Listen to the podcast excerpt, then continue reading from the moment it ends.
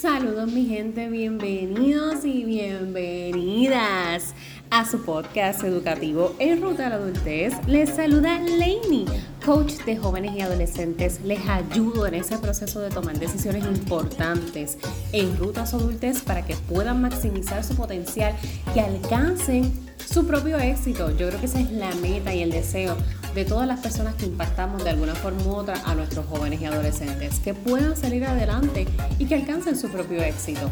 Durante esta semana estamos tocando esos temas que son importantes para darle cierre al mes del amor y la amistad y no podíamos dejarlo pasar. Sin hablar de los lenguajes del amor. ¿Estás hablando el lenguaje del amor de tus hijos? ¿Estás hablando el lenguaje del amor de tus amigos? De tu pareja, de tus compañeros, de tu familia. Conoces el lenguaje del amor de esas personas y el tuyo. Vamos a ver si con este episodio quizás a lo mejor te haga un poco de sentido el escuchar de qué tratan estos famosos lenguajes del amor, porque posiblemente debes haber escuchado algo con relación a lo mejor al libro, a lo mejor has escuchado el nombre de Gary Chapman por ahí, o quizás has visto videos, o a lo mejor ni siquiera te había pasado por la mente de qué es esto. Pues los cinco de lenguajes del amor son esta propuesta de Gary Chapman como esos tipos de maneras en que nosotros mejor expresamos amor y mejor recibimos amor, o mejor dicho, mejor nos gusta recibir amor. Así que esto es una información que puede ayudarnos muchísimo a la hora de interactuar con nuestros hijos, a la hora de interactuar con nuestras amistades, porque es una manera de uno poder comprender el comportamiento y el porqué de las cosas. El por qué te dicen las palabras que te dicen, el por qué actúan de la forma en que actúan. Como coach y psicóloga en formación, tengo que decirte que todo, absolutamente toda acción humana tiene un motivo, tiene una razón de ser. Todo es parte de nuestra esencia, de nuestra composición cognoscitiva, de quiénes somos, de cómo funcionamos como seres individuales. Y definitivamente el amor, los sentimientos, las emociones también son parte de ese componente de lo que nos hace ser un todo. Definitivamente, una vez tú puedes trabajar con la forma en que otras personas aman, y te lo digo porque este libro yo lo leí y para mí fue como que, wow, yo misma darme cuenta de cosas que decía que luego de haber leído el libro me hacían sentido, hacen sentido con cuál es mi lenguaje del amor y, y por qué soy como soy, por qué demuestro amor de la manera en que lo demuestro es, espectacular. Definitivamente, si no lo has leído, te voy a dejar el enlace del PDF del libro en las notas de este episodio para que le eches un ojo a ver qué tal, si te parece, o puedes buscarlo en cualquier plataforma, en Google, en YouTube, por los cinco lenguajes del amor de Gary Chapman y vas a ver por lo menos, aunque sea un resumen o el audiolibro, que está excelente, excelente y es vital para todas las edades. Esto es súper chévere para discutirlo con los jóvenes, discutirlo entre adultos, educadores, en fin. Los cinco lenguajes del amor. Número uno, palabras de afirmación palabras de afirmación. Vamos a ver si esto te hace sentido. ¿Eres de las personas que necesitas que constantemente te digan que lo estás haciendo bien? ¿Eres de las personas que necesitas que te digan gracias por tu trabajo? ¿Eres, ¿Eres de esas personas que necesitas que te digan, wow, te quedó espectacular eso que hiciste? Si constantemente necesitas ese tipo de afirmación de otras personas, posiblemente tu lenguaje del amor es palabras de afirmación. Necesitas recibir ese refuerzo de los demás, no necesariamente validación, porque una cosa es afirmación y otra es validación, porque hay personas que tienen un muy buena autoestima y no requieren de esa validación externa, reconocen que son personas con su propio valor y que pueden dar lo que pueden dar, pero a pesar de, sí sienten amor a través de las palabras afirmativas de las demás personas. Posiblemente esto pasa mucho con nuestros chicos. A lo mejor nuestros chicos en ese proceso de desarrollo, temprana preadolescencia, adolescencia, Para ellos tiene mucho impacto lo que piensan mamá y papá de ellos. Para ellos tiene mucho impacto el que asistan a sus, a sus talleres, que asistan a sus actividades escolares, a sus graduaciones. Y es porque esa acción de asistir es, cierto modo, una afirmación para con ellos. No necesariamente es porque ese es su lenguaje principal del amor, pero es una manera principal en la que el adolescente funciona. Y el adolescente es un poco contradictorio porque muchas veces te va a decir, ay, yo no quiero saber que mami y papi vengan para acá. Ay, no, por favor, eso es para niños chiquitos. A pesar que te lo digan de esa forma, siempre van a querer muy adentro chiquitito de ellos si van a querer que mamá y papá estén presentes, porque para ellos es importante esa afirmación.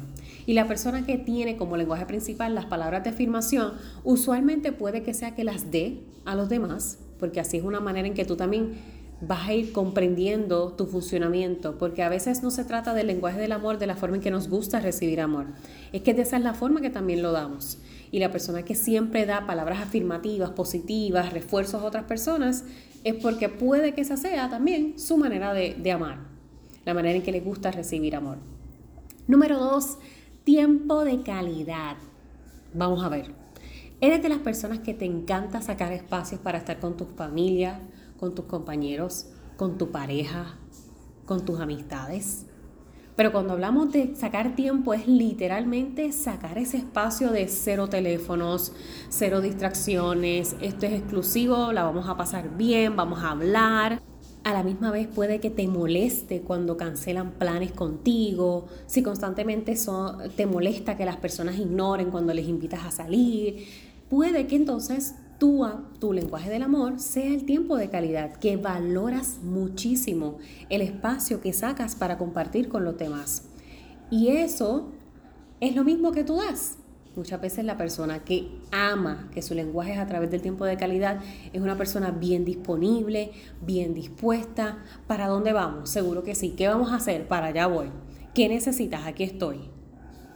Te, te puede escuchar. Llámame, escríbeme, contáctame. Eso es una persona que ama a través del tiempo de calidad.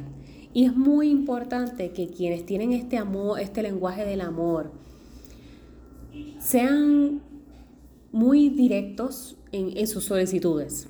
Entiéndase, porque con este tiempo tecnológico pasa mucho que es, la tendencia de que vemos a lo mejor el mensaje y no lo contestamos y lo contestamos a veces tres semanas después o a lo mejor malinterpretamos un texto porque a través del texto no necesariamente estamos leyendo la emoción de la persona y se puede malinterpretar y no sé. Y, pues es importante que esa persona que ama por, por, lo que es el tiempo de calidad sea bien asertivo, bien efectivo en su comunicación. Me gustaría pasar tiempo contigo. Quiero sacar, quiero sacar un espacio para estar contigo. ¿Me aceptas esta invitación a comer? ¿Me aceptas? Seas bien, bien asertivo por lo mismo de los tiempos en que estamos viviendo. Y eso así no te lastima, no se lastima tu tanquecito del amor, que eso también lo mencionamos en, lo mencionan en el libro Los cinco lenguajes del amor, que todos tenemos un tanquecito que se va llenando de amor desde que somos pequeños.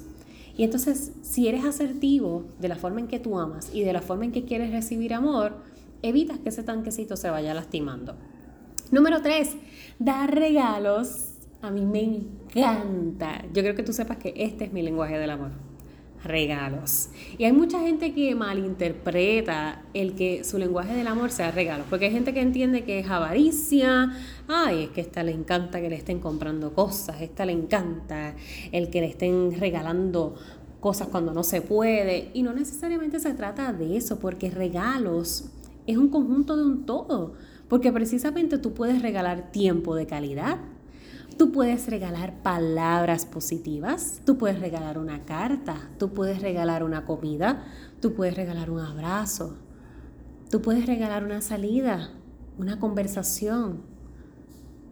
Mira cómo todo se entrelaza, pero precisamente la persona que, que ama a través de los regalos, que que puedo decirte yo como una persona que ese es uno de sus lenguajes principales, somos personas bien detallistas. La persona que habla a través de los regalos es muy buena haciendo regalos. y no te va a decir regálame igual, porque no te lo va a decir de esa manera. Pero ya tú sabes que cuando tú veas y destacas, porque siempre lo vas a ver, y posiblemente te ha pasado que tú dices, wow, es que esta, esta muchacha o este muchacho regala brutal. Y es bien detallista. Y mira todo lo que hace para para, para agradar, para que la gente se sorprenda cuando abra sus regalos. Ese es su lenguaje del amor. Esa es la manera en que le está dejando saber, me importas. Quiero que, que sientas que este regalo no es algo simplemente material, sino que verdaderamente pensé en ti. Son bien selectivos a la hora de hacer sus regalos, no siempre son regalos materiales. A veces simplemente con llegar y, y, ay, mira, vi en la tienda este lápiz y me acordé de ti. Vi este sticker con este mensaje y definitivamente se parecía a ti y lo tuve que comprar. Así es la persona que ama a través de los regalos siempre está pendiente al detalle, a qué puede dar para demostrar su amor, para demostrar pienso en ti, eres importante para mí. Me encanta, a mí me encantan los regalos. Yo soy loca regalando, me encanta envolver en Navidades 300 cajas para un regalo, hacer sorpresas, cumpleaños. Me encanta, me encanta ver la cara de sorprendido de las personas, las caras de sorpresa, de felicidad, de ansias por abrir el regalo o de ansias por llegar a esa fiesta de cumpleaños sorpresa y ver cómo quedó la decoración. Eso me fascina y ese verdaderamente es mi lenguaje del amor. Número cuatro, actos de servicio. Y esto no es que te vas a volver esperancito o esperancita. no es que vas a ser esclavo de la limpieza para demostrar el amor, pero la persona que ama a través de los actos de servicio usualmente puede ser la que sí, de cierto modo en su comunicación verbal o no verbal, te diga como que, wow, si, si me ayudaran a recoger la casa, ay, si me ayudaran con buscar a los nenes a la escuela, ay, si me ayudaran con esta tarea. Si constantemente eso es lo que tú escuchas de tu amigo, de tu compañero, de tu pareja, siempre vas a estar pendiente a las palabras que usa. Porque cuando te está dando esa, esa, esa frase, aparte de que puede que suene como una queja, es dejándote saber como que esa es la forma en que yo necesito que me ayudes. Si me ayudaras en la limpieza, si me ayudaras a recoger, a través de esos actos de servicio es que me estás dejando saber que soy importante para ti, que me consideras, que me valoras. Eso es lo que busca la persona que ama a través de actos de servicio. Actos de servicio puede ser también el recogerte al trabajo. Actos de servicio puede ser el ayudarte a redactar un informe. Actos de servicio puede ser planchar la ropa que te vas a poner mañana. Ayudarte con ir a recoger los alimentos de la fiesta de Navidad o ayudarte con ir a recoger a los chicos en la escuela o llevarlos a la escuela. Esos son actos de servicio también. Cocinarte algo rico, prepararte algo chévere. Mucha gente también lo interpreta como que, ay, pero es que ajá, voy a hacer una esperancita, voy a estar limpiando siempre. No, porque actos de servicio se convierten en un todo. Es un todo. Todos, todos estos lenguajes del amor se entrelazan. Y la realidad es que nosotros tenemos un poco de todos ellos. Hay uno que va a ser predominante, pero de cierto modo vas a demostrar amor también desde las otras, desde las otras áreas. Vas a dar palabras de afirmación, vas a dar tiempo de calidad, vas a dar regalos, vas a dar actos de servicio. Pero igual, quiero recalcar, esto es algo que tú puedes poner en práctica con todas las personas que están rodeadas en tu vida. Todas. Escúchales bien, de ahora en adelante, luego de escuchar este episodio, Créeme. Y si lees el libro, créeme que vas a estar constantemente evaluando cuál es el lenguaje del amor de las demás personas. Y luego de que lo hagas, vas a hacer el ejercicio de hacer un listado de esas cinco personas que son más cercanas a ti. ¿Y cuál es su lenguaje del amor principal? Esa es la tarea que vas a tener. Conforme a las palabras que usan, su personalidad, los acercamientos que tiene, tú vas a decir, es que definitivamente fulano, este es su lenguaje del amor. Y Sutano, este es su lenguaje del amor. Y eso es lo bonito, que una vez tú identificas cuál es su lenguaje del amor, puedes comenzar a hablar en su idioma. Y comenzar a entender que no es que te está pidiendo que limpies porque te lo está pidiendo que, ay, esta sí molesta o este sí molesta con limpieza. Es que esa es la manera en que tú ayudándole le estás demostrando que le valoras, que es importante, que le amas. Y por último, el contacto físico contacto físico es esencial para estas personas. Los abrazos, los besos, las caricias, el agarrarse de manos, el entrelazar los pies. El quizás sentarse en, la, en, la, las piernas, encima, o sea, sentarse en las piernas de la persona y darle un abrazo, el susurrarle a los oídos, el agarrarle el pelo, sobarle el cabello, sobar las manos, el contacto físico. Estas personas yo creo que fueron de las que más lastimadas se vieron en la pandemia, porque no, hay, no hubo ese contacto físico por el distanciamiento y las precauciones. Así que la persona que ama a través del contacto físico tener que ajustarse a las dinámicas virtuales tuvo que haber sido un reto enorme. Y nuestros chicos de pequeños también tienden a amar a través del contacto físico. Porque ese es su primer, su primer amor, literalmente. Porque ustedes creen que es rápido que bebé nace, se lo colocan a mamá en el pecho. Porque ese es su primer amor. Eso es lo más cercano amor que reconocen los bebés. Los bebés no reconocen sonidos necesariamente, no reconocen olores necesariamente, tan pronto están ahí en, en los brazos del doctor cortando el cordón umbilical. Pero el tacto con mamá es lo más cercano a casa, lo más familiar que tengo, ese calorcito. Así de importante es el tacto para quienes aman a través del contacto físico. Así que si tú reconoces que la persona siempre te está diciendo, ay, es que tú no me abrazas, ay, es que tú no me besas, ay, es que tú no, no tienes ni un gesto de cariño con uno, tú no me das una caricia, ay, es que tú. Y muchas veces hasta con nuestros adolescentes, a veces te van a decir, ay, es que mami siempre me está dando besitos, Dios mío, no me dejas solo, no me dejas sola.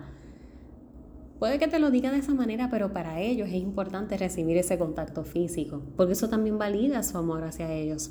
Y si tú escuchas ese, ese mensaje todo el tiempo de no me das abrazos, no me das besos, no me das caricias, pues ya tú sabes que es que ese es el lenguaje del amor de esa persona. Y si no le estás dando amor de esa manera, ¿qué es lo que va a pensar? Que no le quieres. Y a lo mejor tú eres bueno dando regalos, eres bueno con palabras de afirmación, eres buena con el tiempo de calidad, eres buena con los actos de servicio. Pero si no hay contacto físico, de ninguna manera. No solamente a nivel de intimidad sexual. O sea, de ninguna manera la que te he mencionado. Caricias, abrazos, besos, compañía cercana, de, apretón de manos. No vale de que ames de las demás formas, porque ese es su lenguaje principal. Y muchas veces pasa eso, que las personas entienden como que, ay, pero mira esta si yo hago todo esto. Ay, pero mira este si yo hago todo esto. ¿Cómo va a decir que yo no le quiero, que yo no le amo? Sí, porque es que no estás hablando en su lenguaje principal. No estás hablando en el lenguaje principal de tu amigo, de tu amiga, de tu pareja, de tu hijo, de tu hija, de tus padres. Tienes que conocer su lenguaje del amor, pero sobre todo el tuyo. ¿Cuál es su lenguaje principal del amor? ¿Cómo es que verdaderamente te gusta amar y cómo te gusta que te amen a ti? ¿A través de qué? A través del contacto físico, a través de los actos de servicio, de las palabras afirmativas, del tiempo de calidad, de los regalos. ¿Cómo? ¿Cómo? Eso es parte de tu proceso de autoconocimiento también como persona.